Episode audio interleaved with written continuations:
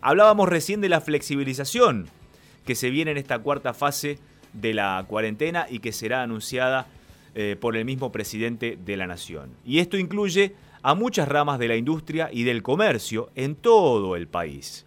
Los industriales de la zona del Gran La Plata han tenido una baja sustancial en sus niveles productivos y de distribución, por supuesto, de muchos productos. Por eso es que tienen cifradas expectativas en lo que va a suceder en el día de hoy desde la Quinta de Olivos. Y para hablar de esas expectativas y de lo que eh, esperan en el devenir de esta cuarentena, estamos en contacto con Hugo Timosi, que es el presidente de la Unión Industrial del Gran La Plata. ¿Qué tal, Hugo? Buen día, ¿cómo le va? Gabriel Prosperi lo saluda.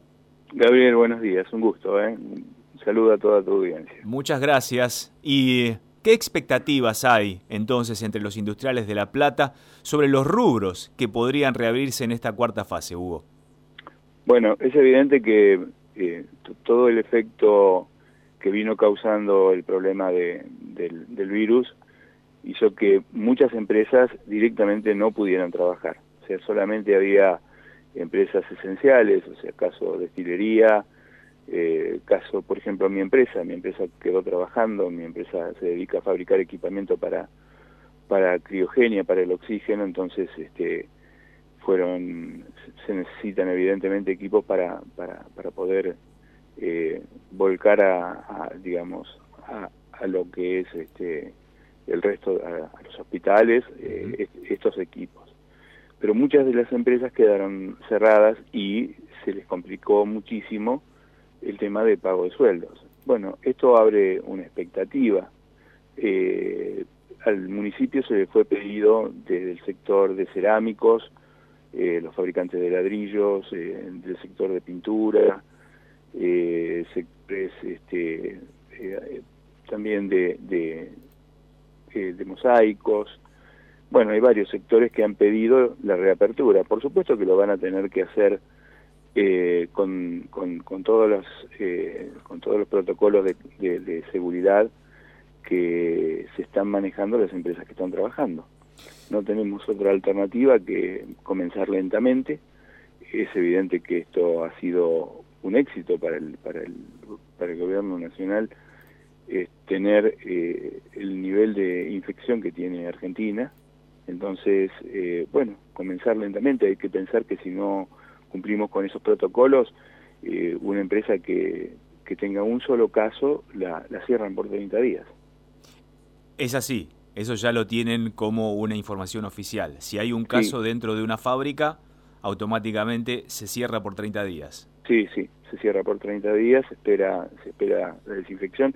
Yo para darte un ejemplo, eh, creo que en el día de hoy, yo estoy mm, en Bransen, yo estoy recluido en Bransen porque el, después del evento del año pasado, el 4 de octubre, en, del, que conmemoramos el Día de, la Industria, 20 días después me, me, operaron del corazón. Yo tengo 68 años.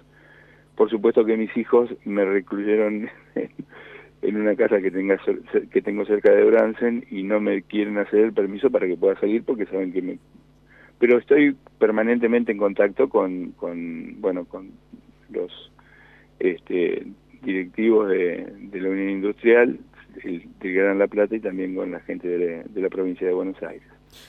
¿Cómo evalúan los industriales platenses la política sanitaria y comercial que está llevando adelante el gobierno de la provincia de Buenos Aires?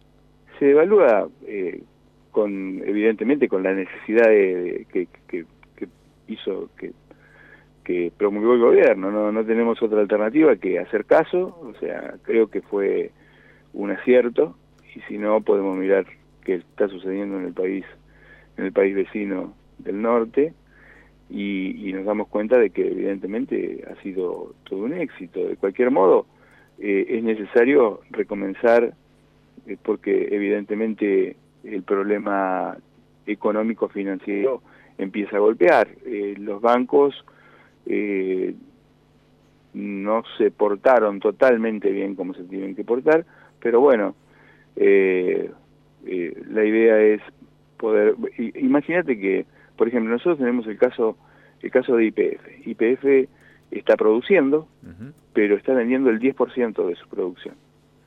Por ende, tiene un problema financiero importante.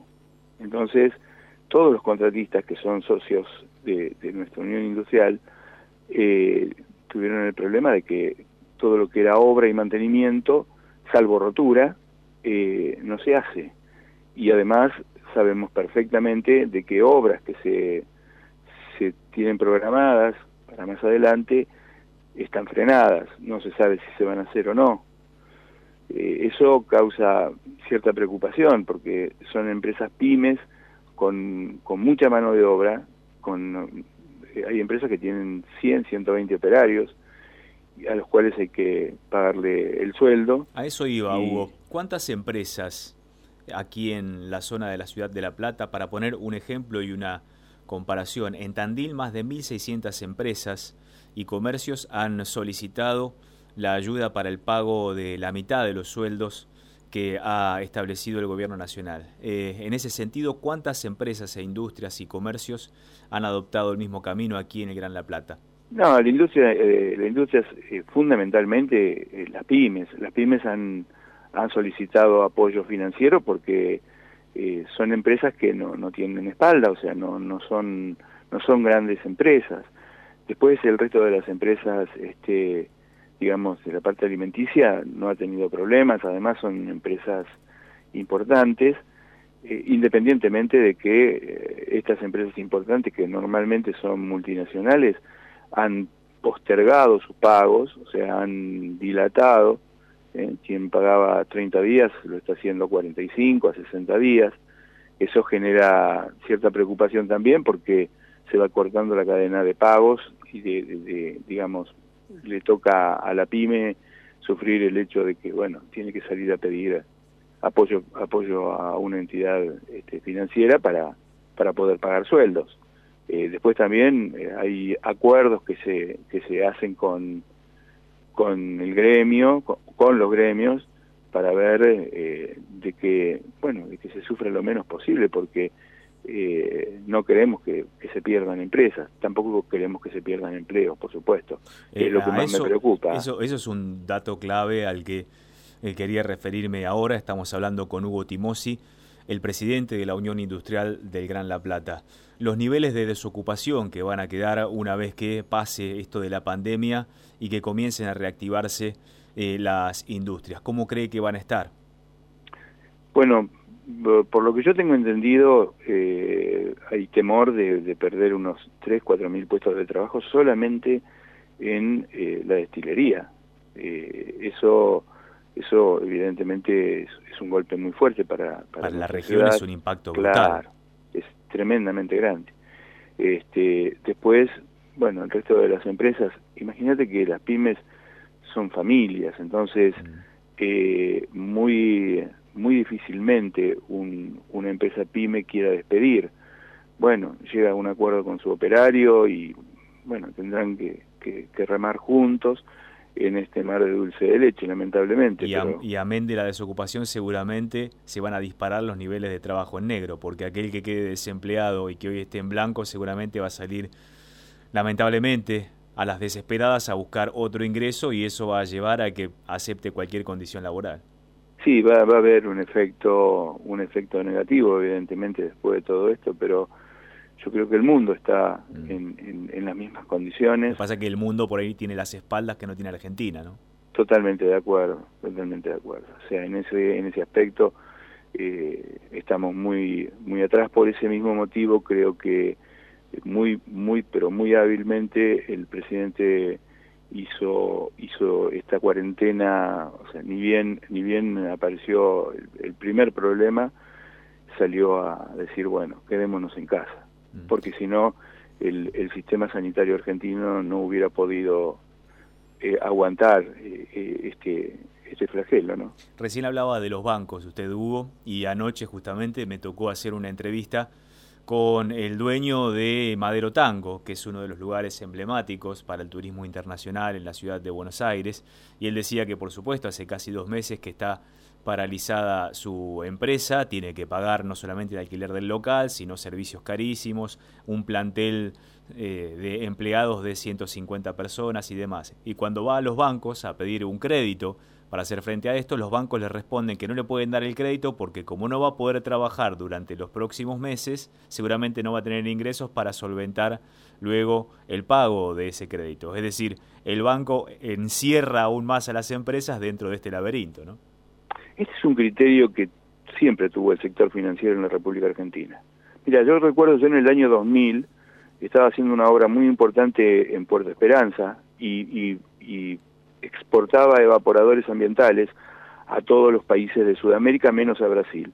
Entonces, volviendo de, Puerto Esperanza, un día dije, voy a ir a Uruguayana a ver qué pasa, a ver qué posibilidades tengo de instalar, aunque sea una sucursal, y poder vender en Brasil.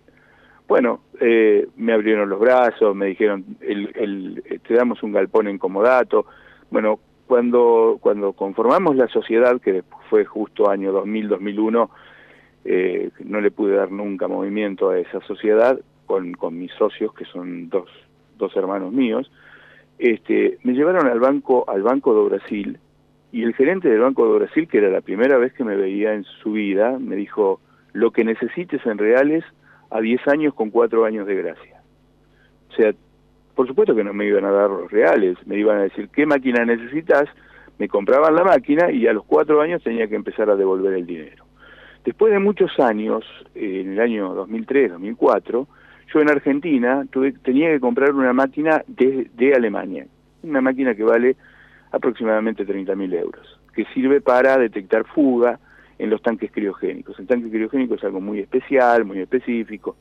Bueno, eh, fui al banco, al banco que voy, o sea, donde tengo cuenta corriente desde el año 83 que nació mi empresa y em, le digo, mira, necesito un crédito para... Y me dice, decime si a vos eh, te va mal, eh, ¿a quién le puedo vender esa máquina yo? No, en Argentina nadie, nadie conoce este sistema.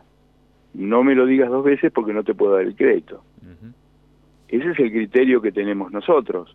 O sea, eh, pensamos de que nos vamos a morir, entonces por ende no vas a poder devolver el crédito cuando en realidad lo que tenemos que mirar es el vaso medio lleno, no el vaso medio vacío. Bueno, apoyame ahora, que es, el momento en que me tenés que apoyar, porque no es un problema mío el que está sucediendo, nos está sucediendo a todos. Entonces, yo que cumplí durante treinta y pico de años con, con, con mi banco, es el momento que mi banco me tiene que apoyar y, y, vamos al ejemplo que hablábamos hoy respecto de la destilería. Yo estuve hablando con el gerente general de la destilería y le decía que, bueno, que apoyen a, las pymes, porque obligadamente ellos necesitan de, de, de, las empresas que hacen años que están dentro de la destilería. Porque si a mí mañana me dicen, este, mira, a partir de hoy sos vos proveedor de destilería y no eh, aquel que tiene 30 años, lo más factible es que yo lo único que vaya a hacer es perder tiempo de destilería, porque me van a decir anda al Topin 1 y me voy a ir a parar al río. Mm. No, no, no tiene, o sea, la experiencia que, que, que hace, que hacen las empresas, eh, esos, las pymes que trabajan dentro de destilería conocen más la destilería que, que la propia gente de destilería, porque eh, recorren por todos lados. Entonces, bueno, eh, creo que eso es lo que tenemos que cuidar. O sea, entre todos ayudarnos y eh, el sector financiero más que nadie en estos momentos, porque el problema es que no se está trabajando eh, y no se está facturando. Entonces, cuando esto se termine, o Dios quiera sea lo antes posible, este, bueno, vamos a volver a necesitar de, de esas empresas. Nunca, nunca fallaron. Eh, no son, eh, son empresas, vuelvo a lo mismo, son pymes que son familia y que van a ir siempre para adelante. Ojalá que vayamos todos para adelante y que se sostenga el trabajo, que esos 3.000 o 4.000 empleados que hoy se estima que pudieran quedar en la calle desde la destilería de IPF, por ejemplo, no sea así, que mantengan sus puestos de trabajo, porque la única forma de salir adelante es con trabajo y producción. La única forma. Si no lo entendemos todos, lamentablemente esto no va a funcionar. Y la pandemia se va a extender, pero va a ser una pandemia más dolorosa, la pandemia de la crisis social. No, no cabe duda. Yo siempre digo una cosa, eh, el dinero no genera dinero, lo único que genera, porque el dinero va de un bolsillo a otro, lo único que genera riqueza es la producción, es producir, no tenemos alternativa. Y Argentina es un país que tiene todas las condiciones para poder producir la gran gran cantidad de, de, lo que necesita el mundo. Hugo Timosi, presidente de la Unión Industrial de Gran La Plata, muchísimas gracias por estar en estos minutos en Próspera Mañana. No, Gabriel, un gusto y bueno, hasta cualquier momento. Un saludo a tu audiencia. ¿eh?